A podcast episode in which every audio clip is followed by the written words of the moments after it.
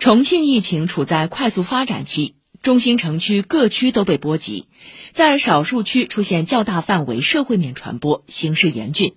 九号起，当地宣布，中心城区人员非必要不离开中心城区范围，中心城区以外区县人员非必要暂不前往中心城区。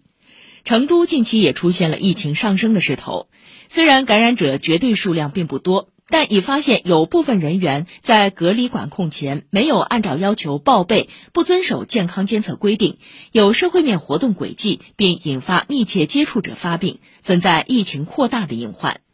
针对二十号开跑的成都马拉松，组委会发布公告，将参赛人员范围调整为成都市常住人口。